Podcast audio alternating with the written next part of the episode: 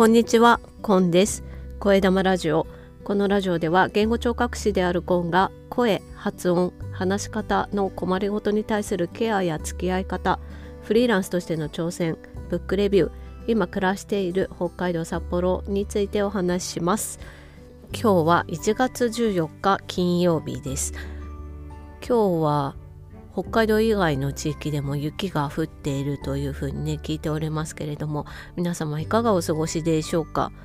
私が暮らしている札幌は相変わらず雪がずっと降っておりましてそして気温も少し高めな状態でそれによってね結構生活しにくいというような状況が起きてます。雪が重いっていうのはね歩きにくさだったりとかねあと道路にわだちができて車が運転しにくいとかねいろいろと弊害が大きいんですよね。寒い方がいいというのがこの時期なんですよね。寒いの嫌なんですけど中途半端に寒いのは困るというふうに思ってますが、まあ、雪の話明日北海道札幌についてのテーマでお話ししたいなと思います。で今日はですね、まあ、雑談的な内容になるんですけれども私が昨日まで受けていたオンラインの講座で学んだことについてお話ししようと思います。何の講座を受けていたかというとですね音声発信力養成講座というタイトルの講座なんですよね。で、まあ、音声コンテンツを作るにあたって何をしていったらいいかっていうことを学ぶ講座なんですけれどもここで私がどんなことを学んでいったかで私がどんなことを考えていったかっていうようなことをね今日はお話ししていきたいなと思います。もしよかったら最後までお付き合いください。でこの音声発信力養成講座っていうのはフライヤーという書籍要約サービスを提供している会社の、まあ、サービスの一つというかね。あのフライヤーの中に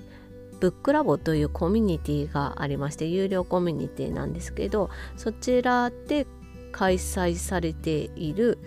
ラボゼミと呼ばれるオンライン講座で今名前変わってブックキャンプっていう風になったみたいなんですけど、まあ、ビジネス書の著者が講師となっていろんな講座を展開してるんですよね。だいたい4ヶ月が1タームになっていて月1回あのみんなが集まって講義を受けるっていうのとあと課題がその講義と講義の間にあるっていうような形になっていますね。で私が受けた音声発信力養成講座っていうのは講師が荒木博之さんで荒木博之さんは私の大好きな Voicy の中でも本当に大好きなパーソナリティの方なんですけれども毎日本についてその著者と対談したりもしくはブックレビューをしたりというようなコンテンツを配信されているんですよね。そんな荒木さんが講義の中で教えてくださったのは本をどのように理解していくかそして聞いているリスナーをどう設定してそして思い描いて伝えていくのかそれからコンテンツとしての魅力をどうやって作っていくのかこういったようなところを、ね、中心に教えてくださっていたという感じですね。で大体月1回2時間ぐらいの講義が4ヶ月あって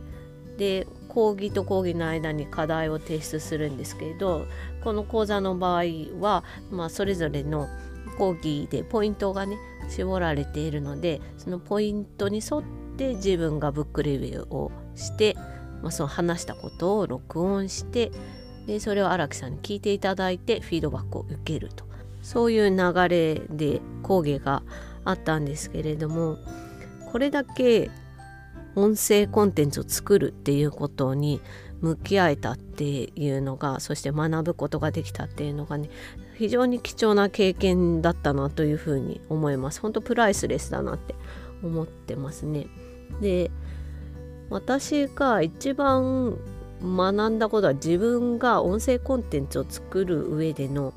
弱点ですね。弱いところっていうのが2つ見えてきたのが良かったなと思ってます。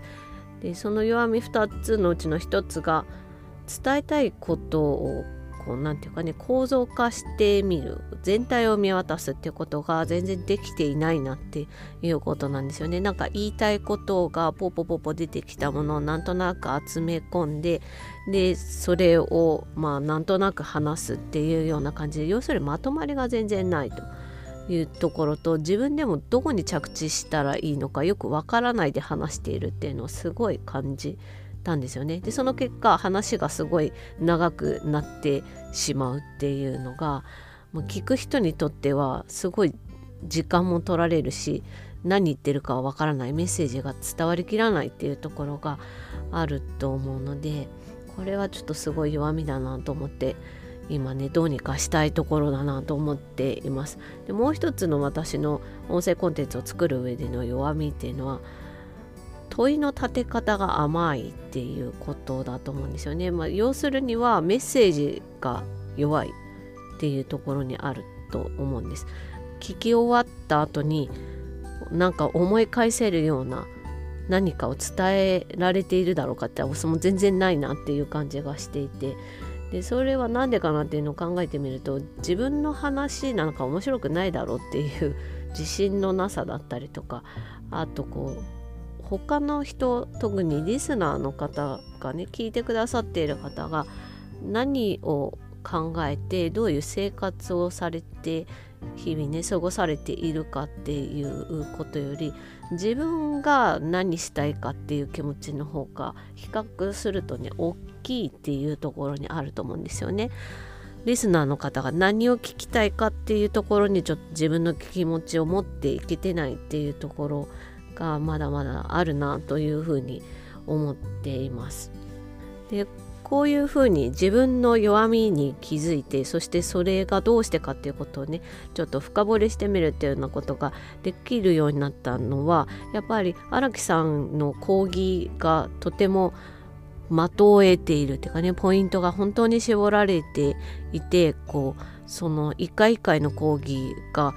忘れられないものになるっていうようなものであることとそしてフィードバックをね課題を出した後のフィードバックもまたすごく的確でもう確信を得ているというか もうそこだよな自分っていうのがすごくいつもあってですね。3回フィードバックいただいてるんですけど3回とも本当にあそこだ自分ができてないとこそこだって思うことをおっしゃってただいていたなというふうに思ってこのフィードバックを受ける意味の大きさっていうのもすごくあるなというふうに思っています。で4ヶ月間4回の講義と3回の課題提出っていうものをね通して気づいたこと学んだことって一番大きいところはですね音声コンテンツっていうのは一朝一夕では作れないっていうことですね結構難しいし時間がかかるっていうことだなと思います。それはどういうことかっていうと、まあ、音声コンテンツっていうのは情報が音声しかない言葉しかないっていうところが難しさの一番大きなところだと思うんですよね。で音声しかないからその人がどう考えてそれをどんな言葉でどんな構図で表現するかっていうのが鍵になってくると思うんですけどこれがとても難しいですね。そして言葉音声しかないっていうことなのでなかなかその聞き手にとって記憶に残りにくいものだと思うんで視覚とかね動画だと見たものの記憶っていうのが結構残りますけど音声の記憶っていうのはなかなかね残りにくいところがあると思うんです。だからこそどれだけシンプルに深く伝えることができるかっていうことをが大事なんじゃないかなっていうふうに思って、まあ、それはね簡単にできることではないなっていうふうに思います。荒木さんがよく講義の中でおっしゃってたのが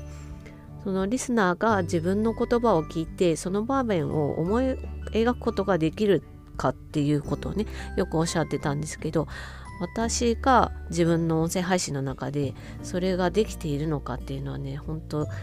いつも意識してそしてまあ振り返り反省しながらねこれからも音声配信続けていきたいなというふうに思っています。最後にですね私の音声配信についての野望というかねを語っておきたいなと思うんですけれども、まあ、そもそも何でこの講座を受けることになったかというと私には野望があるからでその野望は何かっていうと言語聴覚士向けの教育コンテンツをポッドキャストでやりたいと思ってるからなんですよね。いつできるか分かんないですけどあのアメリカのえーと、スピーチランゲージパスロジスト日本語でいうところの言語聴覚士と同じような職種なんですけどはあのポッドキャストでの教育的なコンテンツが結構たくさんあるんですね。